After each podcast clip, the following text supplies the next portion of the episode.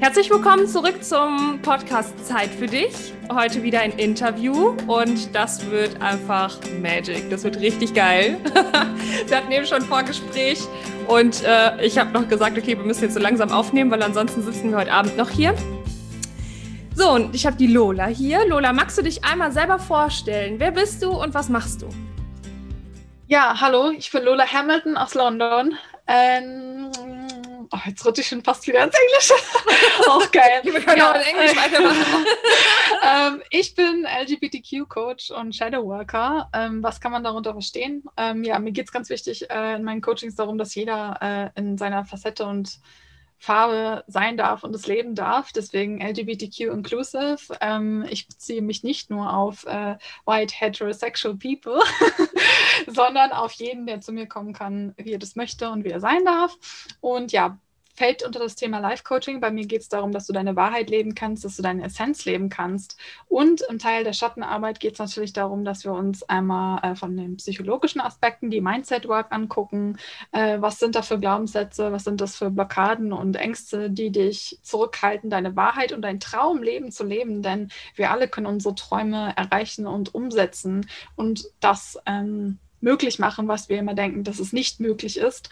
Und ja, wenn du zu mir kommst, dann zeige ich dir, wie es geht. Und ähm, ja, dann bei mir geht es darum, dass man mit der unbequemen Wahrheit klarkommt. Und ja, ich denke, viel, zu viel will ich gar nicht verraten, sondern das werdet ihr gleich merken im Podcast. Dankeschön. Und wir starten einfach knallhart rein. Und zwar, hol uns mal rein. Wer war Lola mit fünf Jahren? Ui, äh, Lola mit fünf Jahren war ein sehr aufgedrehtes Kind. Äh, viel gesungen, viel gelacht, viel Fantasie gehabt. Mein Traumberuf damals war Pirat. Ich meine, jetzt bin ich halt auch, ich kann das an dieser Stelle sagen, ich bin halt auch Pirat. Ich bin der äh, Kapitän eines kreativen Teams, was mit mir an meinen Büchern arbeitet. Also ich habe ein, ich bin Captain, ich habe eine Crew. Also so fernab. Also ja.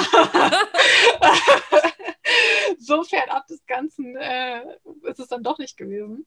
Ja, ich war halt äh, schon immer relativ äh, ja, bunt unterwegs. Äh, ich will nicht sagen anders als die anderen, weil das stößt immer so schnell in dieses Außenseiter-Sein, sondern ich würde sagen, ich habe schon immer einfach schnell so in das gefunden, was einfach meine Passion war. Habe das da natürlich damals auch einfach nicht so krass gelebt, wie ich es jetzt tue. Ne? Es war natürlich ein ganzer Prozess, um da auch in meine Wahrheit zu kommen, aber ja, habe mich, sage ich, da, also mir ist schon früh klar geworden, dass ich mich für Dinge interessiere, die halt einfach anders äh, waren, als das Umfeld äh, um mich herum halt interessant fand oder beziehungsweise so gelebt und gefeiert hat. Mhm, mhm. Okay. Und ähm, also du warst eher ein buntes, fröhliches Kind, was gesungen hat und präsent war. Ja. Voll gut. und dann bist du in die Schule gekommen, beziehungsweise äh, du hast da zu dem Zeitpunkt in Deutschland wahrscheinlich gelebt, oder? Genau, also ich komme aus Hamburg, äh, Hamburger Hamburg City, ja. moin moin. Ja, moin moin. Ein richtiger nordischer Schlag. Ähm, also theoretisch komme ich nicht ganz aus Hamburg, aber Hamburg ist eine Stunde von mir weg. Ich bin genauso am Grenzposten zwischen Niedersachsen und Hamburg und ähm, ziehe mich aber immer eher zu Hamburg, weil wenn ich dann anfange erkläre, wo genau aus Niedersachsen ich komme, dann kräuseln sich immer alle Haare und sind so, was, das existiert? Ja. ähm, ein kleines Dorf und so, aber und Kleinstadt, so in dem Umfeld bin ich aufgewachsen. Aber Hamburg war immer so, Hamburg war einfach immer Wochenende, ne? Es war immer so, ja, dann hat man entweder Zeit in Hamburg oder Hannover verbracht. Man, es gab eine Zeit, da war es dann eher Hannover, aber hauptsächlich dann doch eher Hamburg. Und genau, ähm, ja, dann kam ich in die Schule. Ähm, da wurde es dann auch immer noch bunter und ähm, ja, chaotischer, sage ich mal, äh, hat sich herausgestellt, dass ich schon immer relativ schlau war und ähm, da halt auch einfach immer ein großes Interessengebiet hatte und Co. Und habe dann damals aber tatsächlich deine, das erste Mal, als ich mich für meine Wahrheit entschieden habe, war, als äh, mir gesagt wurde, dass ich eine Gymnasiumsempfehlung gesagt habe und ich zu meiner Mama gesagt habe, nee, ich habe keinen Bock auf Abi, ähm, das ist mir zu stressig. Und da war ich halt zwölf äh, oder beziehungsweise Edge of zwölf, wenn man halt dann von der äh, Grundschule in die äh, höheren Schulen kommt. Und ja, ich wusste schon damals keinen Bock auf Abi, habe dann aber trotzdem ähm, eine Fremdsprache noch gemacht, weil das ist ja immer so, wenn du noch eine Fremdsprache machst, dann kannst du später ja gegebenenfalls nochmal ausgeben, hochwechseln. Ja, habe dann ein Jahr Französisch gemacht, gar keinen Bock auf die Sprache gehabt. Ich war äh, Klassenbeste in Französisch, aber ich mochte die Sprache einfach nicht. Es war einfach nicht meine Sprache. Ich liebe andere Sprachen super gerne, aber Französisch hatte ich keinen Bock drauf, hatte ich keinen Bezug zu. Also habe ich nach einem Jahr gesagt, habe ich keinen Bock drauf, will ich abwählen. Drei Lehrer haben versucht, mich davon abzuhalten, weil sie Angst hatten, dass ich dann, oder beziehungsweise weil ich dann ja nicht mehr auf das Gymnasium gehen könnte in der fernen Zukunft und musste quasi dafür kämpfen, dass ich halt nicht, also dass ich nur noch Leistungskurse mache und nicht mehr äh, Sprachenkurs. Ja, habe mich dann halt dazu entschieden, dass die Realschule gut genug für mich war und ähm, ja, war auch einfach so, ne? Also letzten Endes habe ich dann doch nochmal ein Fachabitur später in meinem Lebenslauf gemacht, äh, im Bezug der kreativen Gestaltung. Aber ja, also da wusste ich wusste schon damals einfach so, das ist nicht meins und das will ich eigentlich gar nicht. Und das hat sich eigentlich so als Not immer wieder durch meinen Lebenslauf gezogen. Also es war natürlich dann dementsprechend auch nicht immer einfach. Ne? Also ob es jetzt damit anfing, dass ich halt quasi so der Freak in der Klasse war, weil ich halt so Animes oder so gefeiert habe zu dem Zeitpunkt oder halt mich auch schon auf Conventions und Comic-Cons mit Leuten getroffen habe und so so ganz anderer Schlag einfach war. Kann man sich vorstellen, ne? Dorfleben, da war es ja eher dann irgendwie geil, wenn man halt so am Wochenende trinken gegangen ist oder so. Und ja. ich habe halt dann einfach gechillt und meine Serien geguckt und irgendwie so, ich kam halt Das stimmt nicht mit der, warum ist die nicht auf der Kirmes? ja, genau sowas halt, ne? Ich meine, ich feiere Kirmes und Co. auch, aber ähm, das, also wenn ich hatte damals, also wenn es darum ging, irgendwie so mich für meine Interessen einfach zu entscheiden, habe ich eher echt so meine Interessen gelebt. Und ähm, ja, war da auch immer sehr viel in Büchern und Serien und Filmen und Co. unterwegs, habe da einfach schon immer ein vielseitiges Interesse gehabt. Und dann halt durch meine Familie bin ich auch immer viel gereist. Also wir waren immer einmal im Jahr auch im Urlaub irgendwo unterwegs und habe da so ein bisschen mehr die Welt auch einfach kennengelernt dadurch. Ähm, war zum Beispiel dreimal in Ägypten schon. Dadurch bin ich mega dankbar für. Richtig, also einfach einfach mal an andere Länder gehen und die Kulturen aufsaugen. Das hilft so und ist so ein großer Raum für Inspiration, um auch das Leben mhm. zu verstehen.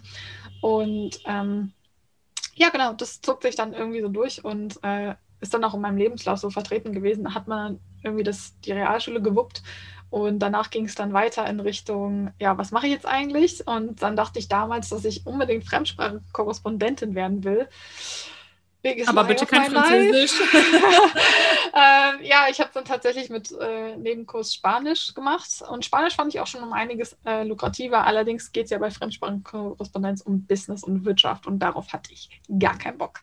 Und äh, ironischerweise hatte ich damals die Wahl zwischen Fachabitur Kreativgestaltung oder ähm, Fremdsprachenkorrespondenz und habe mich dann erstmal für die Fremdsprachenkorrespondenz Korrespondenz entschieden. Habe das dann ein Jahr lang gemacht, also nicht warum? zu Ende. Warum, warum, warum hast du dich erstmal dafür entschieden? Weil ich Sprachen schon immer gefeilt habe. Und ich dachte so, okay, wenn ich das mache, dann kann ich ja einen sprachlichen Beruf wählen und so in Richtung von wegen Travel und Co. und in die Richtung arbeiten. Ja, es hat sich dann aber schnell herausgestellt, dass Fremdsprachenkorrespondenz so arschlangweilig ist und sowas von business-driven, wo ich gesagt habe, okay, das macht mir überhaupt keinen Spaß und von der Sprache habe ich auch nichts wirklich irgendwie und es ist mehr Wirtschaft als alles andere. Ähm, und spätestens als ich wusste, dass meine Rechnungs- äh, beziehungsweise eine Wirtschaftslehrerin zu mir meinte, man müsste wissen, wie man sich zur Präsentation zu präsentieren hat und mich dabei angestarrt hat, während ich bunt gekleidet, also ich sag mal, bunter gekleidet war, ähm, wusste ich so, alles klar, habe keinen Bock mehr auf, auf das ganze Ding hier, das ist mir zu spießig und zu ähm, in Boxen gepackt. Habe dann nach einem Jahr das eben nicht mehr gemacht, habe dann ein Brückenjahr gemacht, weil in Deutschland ist es ja meistens so, am besten keine Lücke im Lebenslauf, ja, weil das sieht ja. ja nicht gut aus. Bullshit, Leute, Bullshit. ähm, und ähm, dann habe ich tatsächlich ein Jahr Finanzdienstleistung gemacht. Im Nachhinein gar nicht so schlecht. Ich weiß jetzt sehr viel über Rechnungswesen und Co. und kann dementsprechend in meiner Selbstständigkeit auch meine Steuer ganz gut hinbekommen. Es hat mir doch was gebracht. Und dann habe ich ein Jahr Journalismus studiert, beziehungsweise das war halt das Folge, das darauf folgende, weil ich dann in Richtung des Schreibens gehen wollte. Da kristallisierte sich dann so langsam so, ja, ich will unbedingt schreiben und ich will irgendwie auch ein Buch umsetzen. Und dann ging es in Richtung Journalismus. Dann habe ich aber auch da gemerkt, boah, Journalismus hat aber so viele Grauzonen, da fühle ich mich einfach moralisch nicht wohl, als Journalist zu arbeiten, weil es eben so viele, also das kurz angemerkt, es gibt halt den Journalistenkodex und das ist aber in kein Stein gemeißeltes Gesetz, nach dem man gehen kann, sondern das sind okay. so viele Grauzonen, die gebogen werden können. Und das ist dann zum Beispiel, dass du tatsächlich entscheiden musst für dich selbst, schreibe ich jetzt diesen Artikel und mache meinen Job oder sage ich, dass es moralisch verwerflich ist, wenn ich jetzt eine Familie interviewen muss, die gerade irgendwen verloren hat durch einen Verkehrsunfall zum Beispiel. Mhm. Und ähm, solche Situationen passieren da halt einfach. Ähm, und da habe ich gesagt, so, ne, kann ich nicht, das geht gegen meine Prinzipien. Ich bin viel zu ehrlich, ich würde mich immer für die Menschen entscheiden mhm. und ähm, auf den Artikel scheißen und dadurch dementsprechend wahrscheinlich keinen Job bekommen. Keinen Job bekommen. Ähm, und ja, habe dann da auch einfach festgestellt, also witzigerweise habe ich da aber auch äh, Editor gelernt. Also es war das erste Semester, also da habe ich dann schon mit Korrekturen und so äh, Sachen gemacht. Äh, immer noch auch, in Deutschland? Das war auch immer noch alles in Deutschland, okay, genau. Okay. Das war in Deutschland. Das war zu dem Zeitpunkt war ich dann in Hannover an der Schule, das war die Deutsche Pop Akademie. Ja, und danach ging es dann los, äh, beziehungsweise als ich das dann fertig habe, war so das große Question Mark so, und jetzt? Und dann habe ich gemerkt, also ich glaube, wenn es so weitergeht, in Deutschland finde ich nicht die Antworten, die ich brauche. Und es hat sich damals, also bevor ich dann losgetreten bin nach London, hat sich dieser Wunsch ähm, schon öfters in der Schule bei mir gezeigt. Immer wieder kam London irgendwie in meinem Leben vor, ich will da mal hin, ich will das mal angucken. Und mein Papa hat mich dann auch mit 15 Jahren das erste Mal dahin genommen und wir sind da zusammen hin und das war Liebe auf den ersten Blick. Mhm. Das war einfach, also ich habe auch Rotz und Wasser geheult, als ich von London wieder nach Hause musste. Das war ganz, ganz schlimm für mich. Ähm, ich war auch in der Schulwoche danach so gefühlt irgendwie geistig gar nicht anwesend. Ähm, Liebeskummer. Ja, Liebeskummer und Fernweh nach einer Stadt. Und ja, dann ähm, war so als ich das durch hatte mit dem Journalismus, wusste ich dann so, okay, jetzt, jetzt brauchst du irgendwie mehr von der Welt. Und dann war es so, dass ich dann tatsächlich auch gleichzeitig das erste Mal ausgezogen bin, als ich nach London bin. Und habe dann, also es war ganz krass für mich, weil dadurch halt eben zwei Türen geschlossen wurden oder beziehungsweise losgetreten sind. Das war nicht nur so dieses, ja, ich gehe jetzt mal ein Jahr weg, sondern ich gehe das erste Mal wirklich aus meinem Elternhaus raus in ein anderes, fremdes Land komplett und dies und das. Und jada, jada, jada. Und das war krass. Und weil zu dem Zeitpunkt, das war Anfang 20, ich bin jetzt 25, war ich nicht die Person, die ich jetzt bin. Ich war so introvertiert in dem Sinne und so, ich, ich musste erstmal auf mich selbst klarkommen, so von dem Stil her. Aber es hat sich dann auch schon sehr schnell rauskristallisiert, dass es eigentlich ganz geil ist, wenn ich dem folge, was ich mache. Und ähm, das fing dann damit an, dass ich so angefangen habe, ja, meinen Charakter wirklich irgendwie zu entwickeln und herauszufinden, und was willst du eigentlich machen. So, und das ging dann damit los, dass ich halt in London ähm, sehr viel im Theaterbereich unterwegs war und dann auch schnell gemerkt habe, Theater ist geil, da willst du auf jeden Fall hin. Und dann habe ich noch zwei Monate, obwohl ich noch Au pair war und wusste, okay, ähm, das ist, also das, das, dauert noch ein Jahr, bis ich dann wieder zurück nach Deutschland bin, habe ich mich dann in meiner Au-pair-Zeit schon auf ein Theaterpraktikum beziehungsweise eben dieses Fachabitur für kreative Gestaltung beworben und habe den Praktikumsplatz mir schon ein halbes Jahr vorher gesichert, bevor ich dann ähm, überhaupt zurück nach Deutschland bin. Und dann bin ich da dann das erste Mal, als ich dann aus London wieder kam, ähm, auch in Deutschland ausgezogen, in eine WG zusammen mit Freunden habe dann zwei Jahre lang das kreative Fachabi gemacht. Ähm, das war eine der schlimmsten Zeiten, die ich hatte, durchaus aufgrund dessen, wie abgefuckt das deutsche Schulsystem ist. Ich sage, was ich meine, 100 Prozent kann ich gerne noch mal mehr ausführen. Ähm, also das kann ich eigentlich eine ganze Podcast-Folge darüber reden, warum das deutsche Schulsystem veraltet ist und überarbeitet werden muss. Okay, in drei Sätzen. ähm, ja, es ist stecken, also es ist stehen geblieben oder es bleibt konstant, konstant stehen wir sind absolut nicht im Wandel unserer heutigen Zeit. Es gibt so viele Impulse und Einflüsse, die einfach aktuell besprochen werden müssen. Ähm, ich hatte damals zum Beispiel Glück, dass ich in Politik eine Lehrerin hatte, die für die UN gearbeitet hatte sogar und für äh, die im Außeneinsatz unterwegs gewesen war. Also die war nicht klassisch Juristin, sondern die hatte schon was erlebt und hat auch einfach gesagt, ich muss zwar das und das mit euch machen, aber darüber hinaus werden wir das, das, das und ansprechen und auch immer tagesaktuelle Themen besprechen. Und ich war so, Gott sei Dank, weil du musst halt, also die hat uns zum Beispiel auch die verschiedenen Steuerstrukturen beigebracht in Deutschland und solche Sachen und ähm, welche Versicherung du haben kannst, weil sie einfach gesagt hat, Leute, das müsst ihr wissen. So, wenn ihr nicht eure eigenen Steuern machen könnt Voll. und Co. Und ähm, richtig, richtig geil, richtig, also bis heute absolut dankbar. Und ähm, genau, dann, warte, ach so, genau, ja, veraltet, geht einfach nicht mehr im Wandel. Ähm, Lehrer, die immer noch viel zu sehr an Boxen denken und es viel zu sehr persönlich nehmen, wenn Schüler quasi eine Meinung haben und eine Meinung entwickeln und dagegen sprechen. Und das Dritte ist einfach, ich finde, dass jede Schule mindestens mit einem Coach oder beziehungsweise dass verschiedene Klassen und Lehrer mit Coaches zusammenarbeiten sollten, um für das bessere Verständnis von Kommunikation. Weil Voll. eine Klassenzusammenhalt entsteht nicht dadurch, dass man einfach sagt, das ist mein Klassenlehrer und dies und das, weil es auch gerade zum Thema Mobbing und Co. da so viel Bedarf noch gibt, der einfach ausgebessert werden kann. Und das sind ja, das sind die drei Kernpunkte so. Ähm, genau. Ja, unterschreibe ich. Wo kann ja. ich unterschreiben? genau, genau. Ähm, ja, dann, also das war halt emotional wirklich schlimm für mich, die Zeit. Also ich war halt zu dem Zeitpunkt auch wirklich stark äh, in meinen Mental Health Issues unterwegs. Also hatte da auch wirklich krasse Anxiety Attacks, Panic Attacks und Co. Weil ich auch einfach, äh, und gleichzeitig war es auch richtig geil, weil ich im Theater gearbeitet habe. Mein Praktikum war nämlich im Theater und das war die Zeit meines Lebens auch für mich. Das war, dafür habe ich gebrannt und das, das war auch einfach voll meins. Und in der Schule selbst die ich dann hatte im zweiten Jahr. Da hatte ich nämlich auch einen Schulwechsel. Ich habe nämlich das Fachabi angefangen in der einen Schule. Ähm, und das andere habe ich äh, dann fortgesetzt in einer anderen Schule, als ich gewechselt habe, weil die Lehrer mir so hart auf den Sack gegangen sind und so beschissen waren. Und dazu stehe ich auch. Und das ist jetzt nicht so dieses, oh ja, ich rebelliere gegen die Lehrer, sondern nein, mir wurde zum Beispiel eine 5 gegeben mit der Begründung, dass Radierspuren auf meiner Skizze sind. Und da habe ich gesagt, und dann, als ich die Lehrerin darauf angesprochen habe, hat sie zu mir gesagt, oh, ich weiß gar nicht mehr, warum ich mit Ihnen darüber reden wollte. Und da habe ich die dann einfach nur angeguckt und gesagt, alles klar, ich werde die Schule wechseln. Kein Bock mehr drauf. Und oh, das kommt mir so bekannt vor. Ich hatte nämlich auch kleine Disclaimer dazu. ja. Die elf freiwillig wiederholt damals, weil ich ähm, wirklich, also 80 Prozent meiner Lehrer, die ich hatte, waren einfach, also man muss dazu sagen, ich gehe richtig steil bei autoritären Personen, die sich autoritär verhalten und so bossy sind. Ja, Zu ja. Unrecht. Ja. Da gehe ich steil, da gehe ich richtig steil. Weil das rutscht in so eine unfaire Schiene. Ja. Da triggert man alles in mir, was man nur triggern kann. Ja, 100%. Da gehe ich auch persönlich gegen den Lehrer. Also bin ich gegangen. Ja. Heute würde ich es anders machen, aber es ist auch schon zehn Jahre her, länger, ne? Ja. Und, ähm, und, und deswegen habe ich dann auch irgendwann die Elf wiederholt, habe mit dem MSS-Leiter damals gesprochen, habe gesagt, äh, geht nicht, ich kann das nicht. Also das sind hier so unfaire Mittel, womit gespielt wird. Ähm, ja, und er sagte damals so im Vertrauen, okay, wenn du nur Fachabi machen willst, dann zieh das bitte durch. Wenn du Abitur haben willst, hier ist die Liste, schreib mir die Namen auf. Ich sorge dafür, dass du nächstes Schuljahr bei denen nicht mehr bist.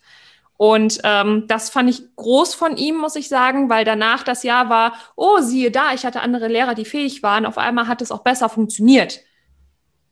So dieses Zwischenmenschliche. Ja, 100 Prozent. Sorry. 100%. Kurz dazu noch. Nee, kann ich auch äh, genauso unterschreiben. Und das ist jetzt nur ein Beispiel, was ich rausgegriffen habe. Da gab es zig solche Situationen. Und ich habe auch einfach gemerkt, ich bin die Einzige, die dagegen angeredet, weil ich zu dem Zeitpunkt schon mehr meine Wahrheit gelebt habe. So. Und wie hat man das gemerkt? Also wie hat sich das dann im Alltag geäußert? Ähm, also meistens war das schon, es war immer sehr interessant, weil jetzt in der Schule selbst war es dann immer so dieses, oh, oh nein, Dola macht schon wieder den Mund auf und dies und das. Und ähm, letzten Endes habe ich auch einfach mehr gemerkt, dass ich mich von Leuten halt auch getrennt habe, wo ich gesagt habe, so ganz ehrlich, du kannst entweder mich unterstützen und das supporten oder du lässt es halt einfach so. Ne? Und ähm, da habe ich dann auch wirklich einfach für mich Grenzen, also nicht immer krasse Grenzen gezogen, sondern einfach durch meine Klarheit Offenheit geschaffen, so von wegen so, ja, entweder gehen wir damit steil oder halt nicht. So, ne? Also zum Beispiel, ich hatte dann auch zig Leute, die gesagt haben, oh, willst du nicht, willst du nicht auf der Schule bleiben? Und ich so, nein. So Leute, ich habe zig Situationen gehabt, wo die Lehrer mir hätten zeigen können, dass es auch anders geht, dass man irgendwo ein Kommunikations- eine Basis findet einfach. Und das ist nicht passiert. Auf mehreren Wegen ist es nicht passiert. So, da habe ich letzten Endes Mobbing in einer anderen Schule durchgehabt, aber das war auch ganz zum Ende hin, wo ich dann einfach scheiß Freunde hatte, die sich dann letzten Endes als Backstabber, wie ich das immer nenne, äh, mhm. rausgestellt haben.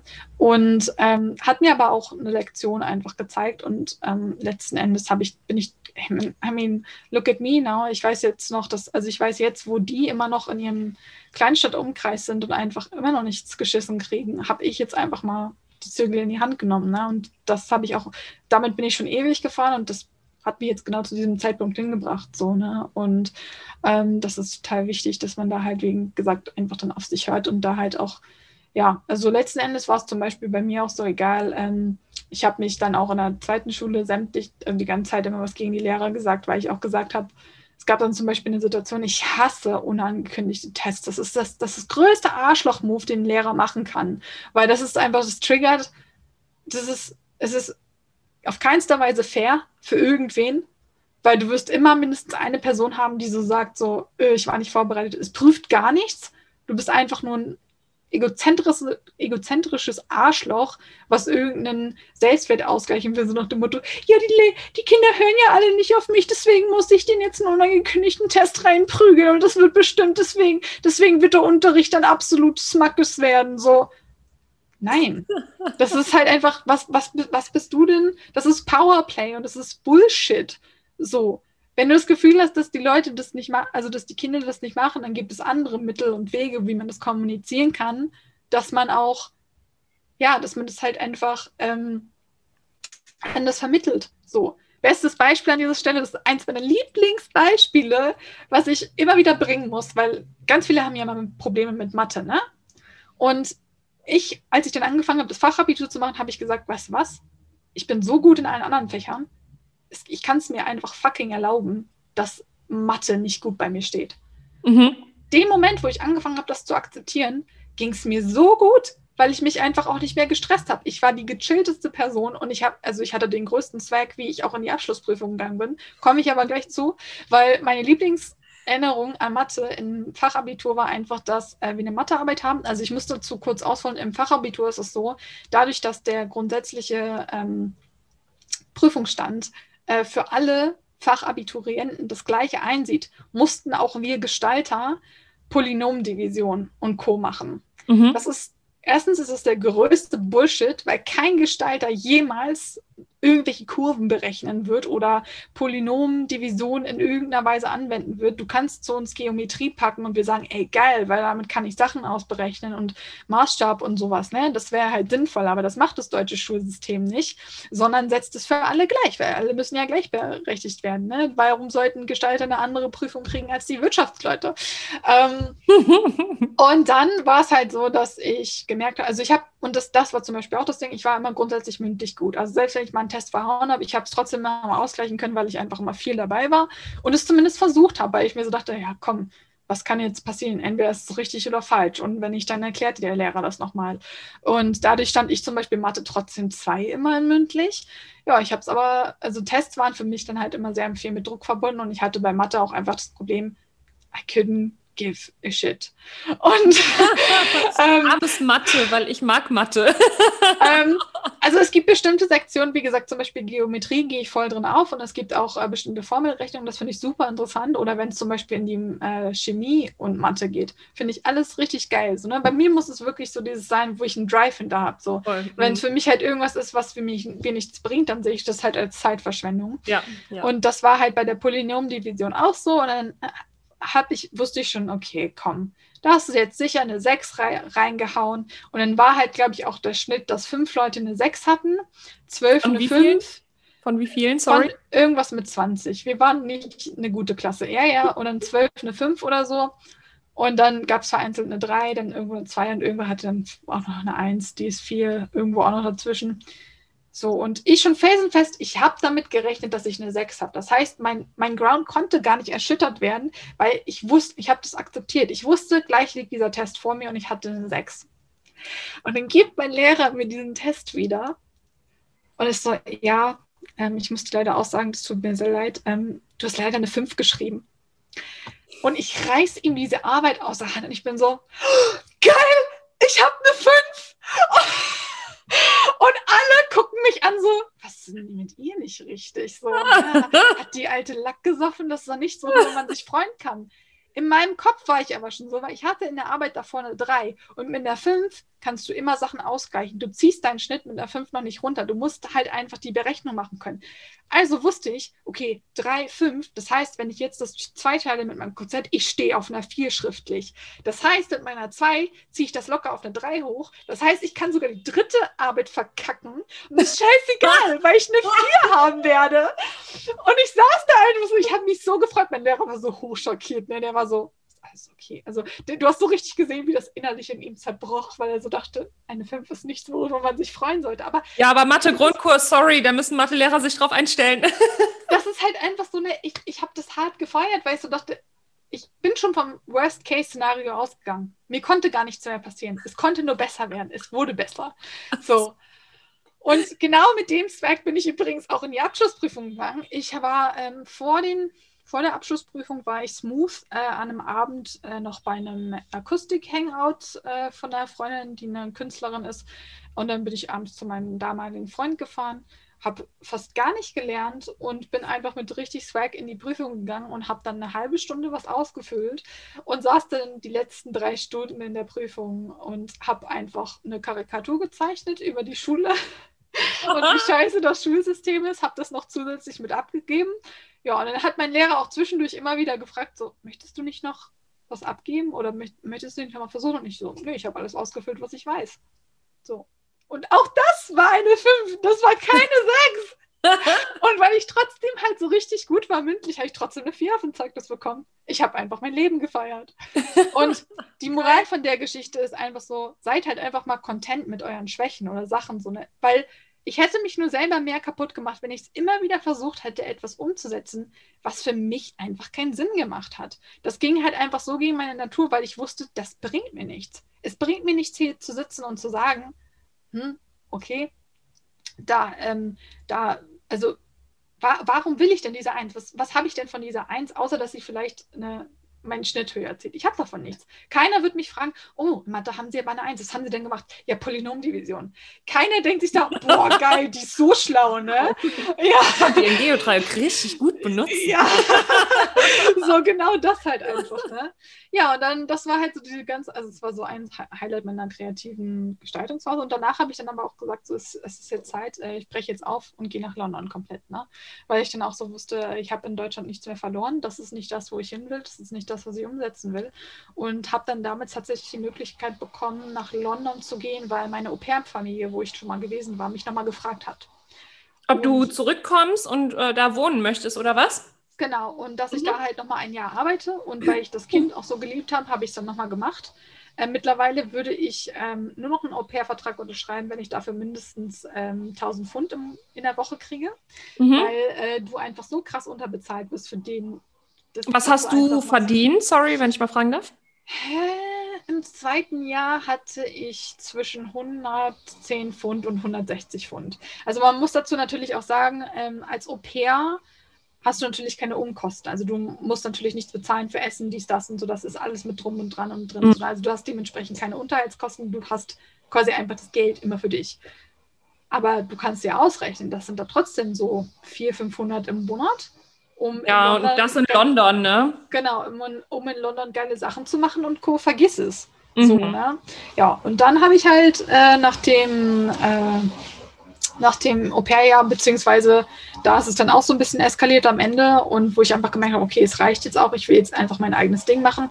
Habe angefangen, mir eine Wohnung zu suchen, habe angefangen, mir einen Job zu suchen und äh, habe es dann losgetreten, bin mit einer Freundin zusammengezogen, mit der ich jetzt auch immer noch zusammen wohne, aber mittlerweile in meiner zweiten Wohnung und habe dann äh, gesagt, so, ich will jetzt, weil mein Traum war zu dem Zeitpunkt einfach so, ich will jetzt mein eigenes Ding hier buchen in London, so. Und habe dann aber auch zu dem Zeitpunkt das erste Mal ein Buch veröffentlicht ähm, also es passierte zu dem Zeitpunkt unglaublich viel. Vor allen Dingen, jetzt mal ganz, ganz kurz, also hast du das Buch geschrieben in deiner Au-pair-Zeit oder ja. wo kommt das Buch jetzt her? Ja, ja nee, also äh, also, ach genau, ja, vielleicht sollte ich es noch mal erwähnen. Schreiben tue ich schon, seit ich zwölf bin. Okay. Also ähm, ich schreibe schon eigentlich mein ganzes Leben lang und habe auch immer wieder Geschichten geschrieben und mit diesem Traum nach London zu gehen, kam auch dann immer mehr dieses stärkere, so ich will ein Buch schreiben. Deswegen habe ich zum Beispiel auch mich damals dann so ein bisschen in den Journalismus reinleiten lassen, so mit diesem Schreiben und Co. Und da habe ich irgendwann so gemerkt, boah, nee, ähm, du willst jetzt deinen eigenen Shit schreiben. Also es soll wirklich dein eigenes sein, so. Und da habe ich dann irgendwann gemerkt, so, okay, jetzt brauchen wir aber eine Idee. Die Anfangsidee und die Strukturen, die sind alle so ein bisschen in Deutschland entstanden, als ich noch im Fachabi war und Co. Und ähm, also so, in welche Richtung es gehen soll, was ich schreiben will und so. Ne? Ich schreibe übrigens eine Dark Fantasy-Reihe. Also ich bin Fik äh, in der Fiktion unterwegs. Und natürlich, weil es ja bei mir immer um LGBTQ geht, mit LGBTQ-Charakteren ganz stark vertreten. Und ähm, auch wenn ich in London lebe, es gibt es mittlerweile auf Englisch und Deutsch. Also keiner hat mehr eine Ausrede, sich das nicht zu gönnen. ähm, wir haben es nämlich auch selber übersetzt. Also ich und mein Team. Und äh, ja, dann äh, habe ich zu dem Zeitpunkt, also es gibt immer einmal im Jahr, gibt es den National Writing Month, der ist immer im November, da soll man 50.000 Worte schreiben im Monat. Das ist ähm, ja, ein durchschnittlicher Roman. Meine Romane gehen tatsächlich darüber noch hinaus. Ähm, und da mache ich jedes Jahr mit seit drei Jahren. Also jetzt dieses Jahr ist mein viertes Jahr, habe jetzt auch es immer geschafft. Und da habe ich dann meistens angefangen, ein neues Buch zu schreiben oder die ah. Fortsetzung zu schreiben. Natürlich ist so, das ist natürlich erstmal dieses grobe, du schreibst es erstmal runter. Da geht es erstmal nicht darum, das muss schön aussehen, das muss perfekt sein, sondern da schreibst du es erstmal runter. Da geht es erstmal darum, dass du die Wörterzahl knackst. Also die Challenge da ist halt einfach so, dass du dich jeden Tag hinsetzt und schreibst. Und dann habe ich das ganze Ding halt fertig gewuppt, so im März. Und dann habe ich einfach mich YOLO auf irgendwelche Verlege beworben und habe dann mein erstes Buch mal veröffentlicht, äh, self-published und dann habe ich angefangen, danach mein Team aufzubauen. Und dann habe ich gemerkt, so, okay, das, was du rausgebracht hast, das hat richtig geiles Potenzial, aber das willst du jetzt noch besser rausbringen mhm. und noch geiler machen.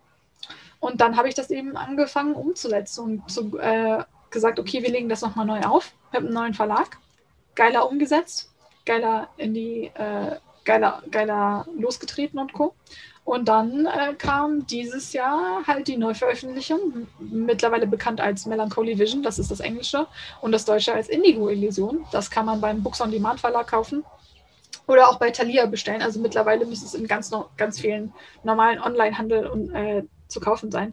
Ja, und so habe ich das eigentlich losgewuckt. Und ähm, mit diesem, ich mache mein eigenes Ding, ich ziehe aus und kreiere so mein, mein Traumleben, das ging da eigentlich dann erst so richtig krass los. Also diese Essenz und diese Struktur, diese Wahrheit zu leben und wer ich bin und was ich sein will, das ging schon immer so, das hat sich schon immer so durch mein Leben gezogen. Wenn ich jetzt zurückblicke, das war schon, also ich habe schon viel früh in die Hand genommen, aber da nicht so wirklich bewusst. Ich habe es einfach gemacht. Ich, das, ich bin dem einfach gefolgt.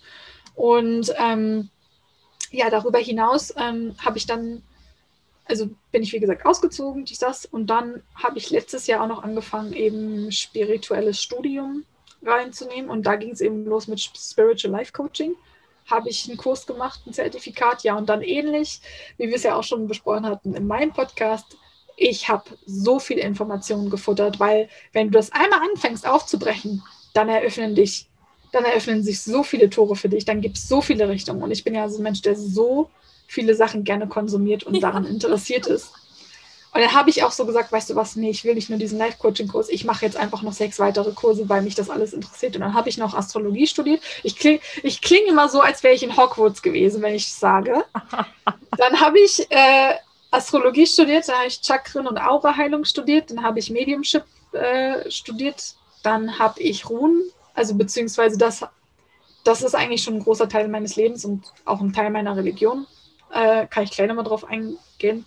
Ähm, also so Runenlegen und äh, auch Tarot ist schon ein richtig, richtig langer Teil meines Lebens auch gewesen. Habe aber nochmal ein richtiges Zertifikat fürs Runenlegen gemacht.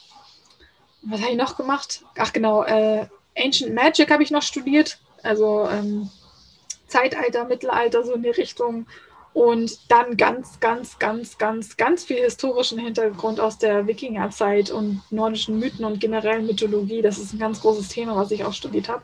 Das klingt jetzt so viel. Ihr könnt euch vorstellen, das war so ein Studium insgesamt. Also den Rundkurs habe ich im Sommer gemacht, einen Monat lang. Und das Ganze, so was ich, wo ich dann wirklich Powerstudium gemacht habe, das ging drei Monate.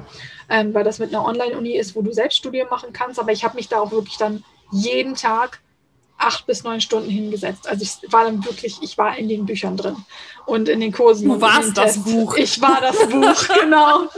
Also das war halt dann auch ein sehr intensives Studium und ähm, jetzt bin ich quasi in meiner, also ich habe mir zumindest gesagt, ich bin in meiner aktuellen Studienpause, weil äh, wenn es danach geht, könnte ich, ich könnte eigentlich nur studieren. Ähm, ja, ich kenn's. Das ist, ich glaube, du erzählst gerade von mir. ja, genau. Und habe jetzt quasi aber gesagt, nee, machst Studienpause bis Ende des Jahres und dann kannst du dich auch am Ende des Jahres nochmal wieder weiterbilden. Ähm, ich meine, ich investiere natürlich zwischendurch auch immer wieder in Coaches, aber das ist ja meistens auch eher so praktisch ist, als dass du da jetzt krass äh, extremste Fakten an die Hand bekommst. Ja, und ähm, dann hat sich vor allem, als ich das gemacht habe, sich, haben sich so viele Tore geöffnet. Da habe ich gemerkt, so, boah, krass, das ist es. Du willst Menschen begleiten, du willst Coach sein, du willst es umsetzen. Das ist voll dein Ding. Und ähm, ja, dann hat es äh, ein bisschen gedauert, bis ich das kristallisiert habe mit so, was für ein Coach bin ich. Und ähm, könnt ihr euch darauf einstellen, dass sich das durchaus nochmal ändern wird. Also ich möchte mich gar nicht krass ähm, festlegen. Also in, wer weiß, in zwei, drei Jahren bin ich vielleicht auch irgendwie, ich kenne mich vielleicht dann auch zusätzlich als Empower Coach oder weiß ich nicht, irgendeine Praxis, die ich noch dazu gelernt habe oder so. Also da bin ich, da lasse ich mich gar nicht einschränken. Oder auf einmal bist du ein Business Coach. Genau, genau, sowas in die Richtung halt. Also da lasse ich mich auch gar nicht einschränken, weil das eben, ja, da, dafür, ist, dafür habe ich zu viele Ideen, dafür gibt es bei mir zu viel. Ähm, aber jetzt aktuell ist es eben die, die Schattenarbeit und ja, im Prinzip, man kann es auch so ein bisschen mit diesem Empowerment auch sehen. Ne? Bei mir geht es ganz stark um die Wahrheit finden, um die Wahrheit leben, um dein Traumleben zu kreieren, weil viele sagen immer so, ah, also ich würde ja gerne und ich habe ja Träume, aber ich weiß gar nicht, wie ich die umsetzen soll. Und das ist ja eh alles unrealistisch. Mhm. Das ist schon mal größter Bullshit. Also unrealistisch ist schon mal gar nichts. Du musst halt einfach nur das Wie und das Warum wissen. Und damit geht es halt los.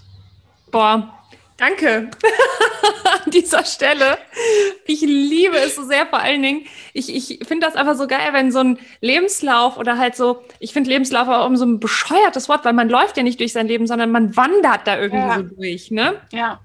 Und ich finde das so total geil, wenn es halt nicht so straight ist. Ich meine, war es ja bei mir auch nicht und ist es bis heute noch nicht. Und manche Menschen verstehen es nicht, brauchen sie auch überhaupt nicht.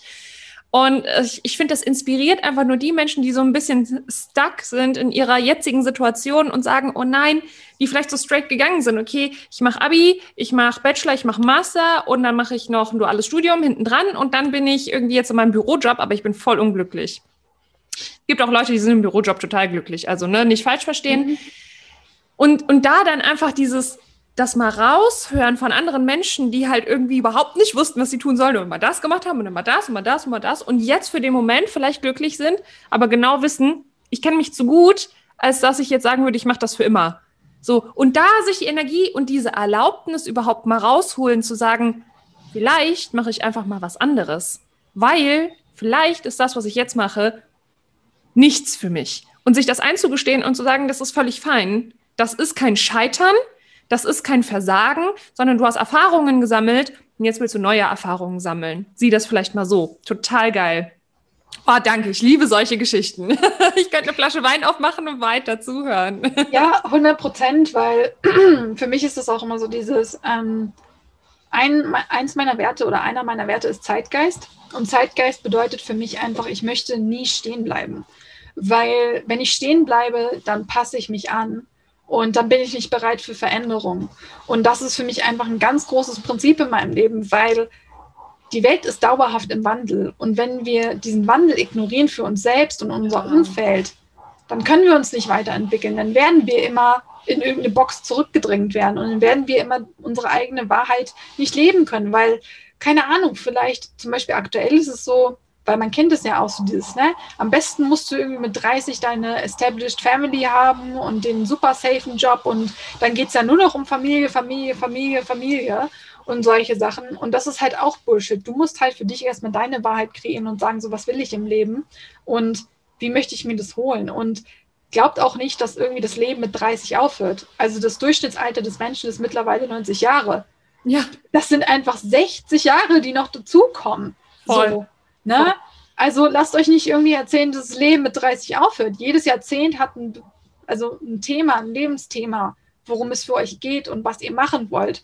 Und ihr könnt jeden Tag neu anfangen. Und das ist auch etwas, was ich leben will. Du kannst dich jeden Tag neu für dich entscheiden. Du kannst genauso sagen, ey, ich habe jetzt einen Job angefangen, mach den zwei Monate und dann merke ich, das waren aber auch nur diese zwei Monate, die geil waren. Und dann machst du wieder was anderes. Das ist voll in Ordnung, weil ja. es geht dabei immer darum, dass du in deiner Essenz bleibst. Ich habe zum Beispiel letztes Jahr zwei Monate lang war ich ähm, Reisebegleiter, beziehungsweise äh, nicht Reisebegleiter, äh, wie nennt man das?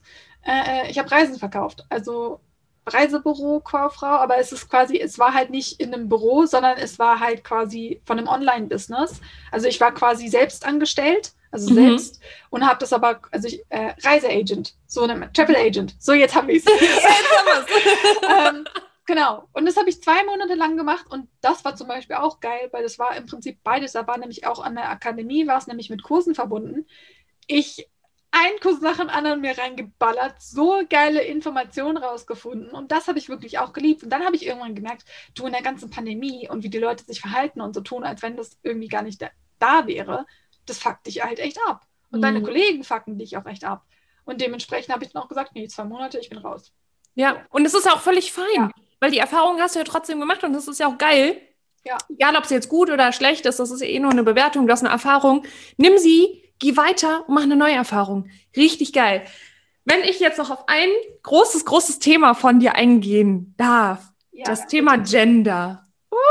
Geil, ich wusste, es kommt. Können wir bitte darauf eingehen? Ja, ja, geil, finde ich super. Ähm, also erstmal für die Menschen, die vielleicht nicht ganz verstehen, das eine, also ähm, ähm, gerade im deutschen Sprachbereich ist es ja immer so, dass es ein bisschen tricky ist mit den ganzen Ausdrücken und so. Und man muss verstehen, dass Gender und Sex beides Spektren sind. Und dass es beim Gender oder beziehungsweise auf Deutsch halt Geschlecht einfach darum geht, dass es ein soziales Konstrukt ist. Und viele denken immer, dass Geschlecht mit diesen biologischen Merkmalen zu tun hat.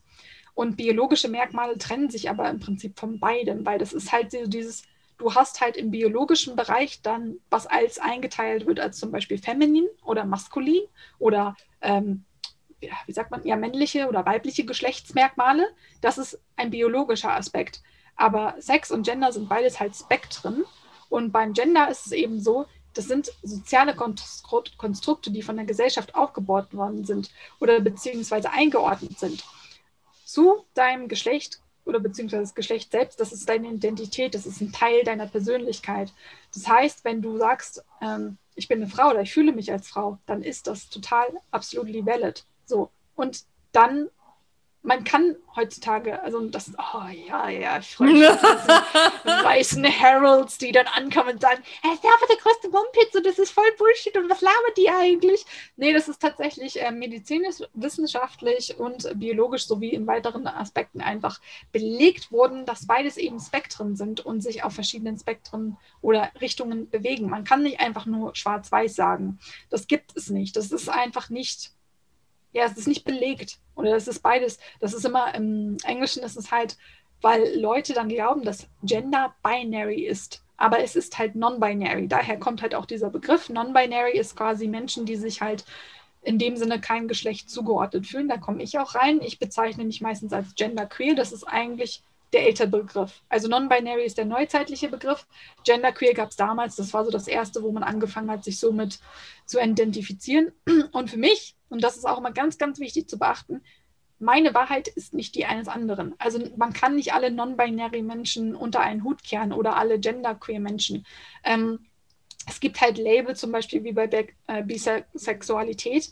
Äh, da ist es halt so, da stehst du auf Männer und Frauen. Aber auch da kann es sein, also da geht es nicht darum, ja, stehst du 20% auf Frauen und 80% auf Männer, wie läuft das eigentlich? Nee, das, das eigentlich ist, jetzt? Ja, genau, sondern das ist, also alles ist im Prinzip immer ein Spektrum und man muss da auch, und das ist ganz wichtig, geht da einfach immer ganz klar in die Kommunikation und fragt einfach. Weil, wie, also ich finde es immer super, Leute aufzuklären ins Gespräch zu gehen. Aber dabei ist es eben auch wichtig zu beachten, so das ist jetzt meine Definition. Und für mich heißt zum Beispiel genderqueer sein, ich lasse mich einfach nicht in Boxen stecken. Ich fühle mich keinem Geschlecht in dem Sinne direkt zugeordnet. So, ihr könnt mich irgend mit sämtlichen Pronomen ansprechen, wie ihr das wollt. Im Englischen also, ich wollte gerade sagen, he, she, das S muss mit. oh Gott, nein. Ähm, das, das ging so, Moment, Moment, andere Ecke. ja, ja, das war, ähm, also she, he und dann they gibt es ja auch. Es gibt teilweise auch noch andere Pronomen, da werde ich jetzt nicht reingehen, das wird sonst zu komplex und zu konfus. Aber also ich werde mich jetzt nicht beleidigt fühlen, so wenn man ähm, quasi jetzt sie sagt, weil Lola ist auch immer das, was sehr präsent ist. So, dann kennt man mich noch manchmal, wenn man mich ein bisschen besser kennt als Charles. Das ist auch einer meiner begleitenden Nicknamen. So, aber ich sage jetzt nicht so, wenn jemand sagt so, ja, ähm, die da drüben, Charles, hat gesagt. So, dann werde ich jetzt nicht ausrasten und sagen, hey, aber wenn, wenn du nur Charles benutzt, dann darfst du nur männliche Pronomen benutzen. So, darum geht es nicht, sondern das ist halt auch ein Spektrum. Und ähm, also da fühle ich mich auch überhaupt nicht auf den Schlips getreten oder sowas. Ähm, und es ist mir da auch immer ganz wichtig, dass man da eben offen ins Gespräch geht. Genau, und für mich bedeutet das einfach nur, dass ich sehr eben ja fluid mit mir selbst bin. Es gibt auch noch den Begriff Gender Fluid, das ist aber wieder ein bisschen anders, beziehungsweise im Gender-Spektrum selbst gibt es eben diese Unterlabel. Da ist auch noch ganz wichtig zu wissen, Label können halt helfen, um Sachen besser näher zu bringen. So, es gibt aber auch Leute, die packen sich selber nicht ein Label oder beziehungsweise die labeln sich einfach nicht und das ist auch völlig okay. Also nicht alles muss immer ein Label haben. Wir sind immer so darauf fokussiert, so alles muss irgendwie immer zugeordnet werden können und dies und das. Und irgendwie einen Namen haben, ne, damit es greifbar ist. Genau, genau. Und letzten Endes ist es für mich so, am Ende des Tages sind wir halt Menschen und in erster Linie geht es darum, dass ich mich wohlfühle in meiner Sexualität und in meinem Geschlecht. Und beim Geschlecht ist eben nochmal wichtig zu wissen, weil das verstehen viele oder viele, und das ist, das ist so, so wichtig, diese, um, diesen Unterschied zu kennen. Das ist einfach der Unterschied zwischen Geschlecht und Sex. Geschlecht ist das soziale Konstrukt und das, was die Gesellschaft im Prinzip geformt hat und ausdrücken will. Zum Beispiel, Mädchen dürfen nur rosa tragen. Kleidung hat nichts mit deinem Geschlecht zu tun und definiert das Geschlecht nicht. Kleidung ist selbst neutral. Du definierst dich und wie du deine Essenz oder dein Geschlecht nach außen tragen möchtest.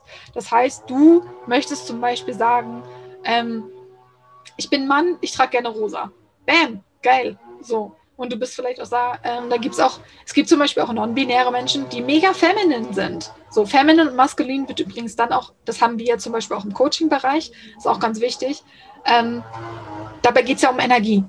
So, und das ist ähnlich wie bei den Geschlechtsmerkmalen, wenn du sagst weibliche oder männliche Geschlechtsmerkmale, das ist so verankert. So. Ich bin zum Beispiel ein Mensch, ich sage immer helle und dunkle Energien oder helle und dunkle Emotionen. Zum Beispiel. Nichtsdestotrotz ist es halt ein Teil unserer Gesellschaft, zum Beispiel auch zu sagen, weibliche Energie oder männliche Energie. Man kennt es ja auch dann zum Beispiel Yin oder Yang. So. Und man muss da aber auch verstehen, dass das auch ein Spektrum sein kann. Oder dass das selbst ja auch ein Spektrum ist. Weil ähm, ich habe auch schon immer zu, äh, zu äh, meinen Freunden, sage ich zum Beispiel, wenn ich halt quasi so mit Geschlechtsmerkmalen eines Mannes auf die Welt gekommen wäre, ich wäre so gay, ich wäre so schwul. so, weil das, das, das ist einfach so dieses, und das ist ja auch, das, da definiert man das ja halt für sich. Ne? Und das ist einfach total wichtig, dass man da halt auch, du musst es für dich definieren. So, und weil so viele gegen argumentieren so, ja, aber Kleidung macht den Charakter und Kleidung hat mit Respekt zu tun und dies und das und jada, jada, jada. In erster Linie musst du mit deiner Essenz klarkommen und wie du dich fühlst und wie du dich siehst. Und das ist, das hat so viel mit deiner Essenz und deinem Charaktersein zu tun, wenn es darum geht, dein Geschlecht zu definieren. Aber nichts mit irgendeinem biologischen Hintergrund. Da geht es in die, das ist eben der Unterschied. Das ist, da geht es dann in das, ähm, das Sex-Spektrum mit rein. Und da hast du eben Genauso wie wir ja männliche und weibliche Chromosomen haben und so weiter und so fort. Und wenn man da jetzt reingehen würde, könnte ich das auch nochmal aufbrechen, weil viele argumentieren ja, das ist der größte Mumpitz, das ist doch gar nicht wissenschaftlich belegt. Ja, ist es eben doch. Es gibt zigtausend Artikel, die das halt belegen von allen möglichen. Du hast den medizinischen Aspekt, du hast den biologischen Aspekt, dass es beides eben Spektrum sind. Und das ist wichtig, dass man das beachtet, weil diese Konstrukte, die wir in der Gesellschaft haben mit Männer dürfen nur, weiß ich nicht, Krawatte tragen, Hosenanzüge und Männer sollten keine Röcke tragen und so. Das ist halt Bullshit und das ist von der Gesellschaft so geformt worden, um uns in eine Norm zu pressen. Deswegen sagen Leute auch gerne, ja, das ist doch nicht normal. Ja, für dich nicht, weil du es nicht gewohnt bist, in deinem kleinen whitewashed Brain von dem Patriarch das zu sehen, dass es auch mehr gibt als nur das. Die Leute, die sich meistens dagegen sträuben und ein Problem damit haben oder es nicht als normal bezeichnen, die sagen, wenn in dem Moment, wo sie sagen, das ist nicht normal, sagen sie eigentlich, in meiner Realität empfinde ich es nicht als normal. Das ist der große Unterschied. Das hat nichts mit dem zu tun, was du, also jeder, der euch das sagt, es ist einfach so dieses nicht drauf hören, weil das sagt in dem Moment mehr über sie selbst aus. Das sagt nichts über dich aus weil wir alle eine unterschiedliche Wahrheit auch leben. Und ich lebe zum Beispiel in einer Welt, wo ich sehr inklusiv bin, egal ob Religion, Geschlecht, Sex und so weiter. Das heißt, nach meiner Wahrheit kann auch jeder, ey, ist mir egal, ob jemand in komplett gestylten Make-up in meinem Coaching auftaucht und sagt, hi, ich bin richtig gay und voll flamboyant und lebe das, oder ob du da einfach sitzt in Jogginghose, irgendwie gerade am rumheulen bist, das ist auch geil. So, und das ist auch völlig okay so. Und wichtig dabei zu auch noch wissen, das finde ich immer ganz geil, weil ähm, gerade so ähm, cis-white Männer, die gerne argumentieren, ähm, dass äh, Röcke ja nur für Frauen sind. Es ist 1920 so gewesen, dass tatsächlich Röcke und auch die Farbe Pink, äh, nicht, nein, warte, jetzt verbinde ich gerade die ähm, Zahlen falsch. Also 1920 war es so, dass die Farbe Pink für Männer tatsächlich ausgiebig äh, eingeführt worden ist. Aber weil Frauen die Farbe halt geil fanden, wurde es dann umetabliert, dass halt ähm, das quasi eine Normfarbe der Frau wurde. Ach, so, aber, wie krass ist das denn? Ja, ja aber gar nicht. im Spektrum oder beziehungsweise in zeitgeschichtlich gesehen und genauso wie, wie mit Röcken. So, ja. Alle sagen immer so, oh ja, die Schotten sind ja die einzigen, die Röcke tragen, dies, dies. Aber wenn du halt zurückgehst, es gibt halt in sämtlichen, gerade so in der Renaissancezeit oder im Barock und Co. Schau dir mal die Römer an. Ne? ne?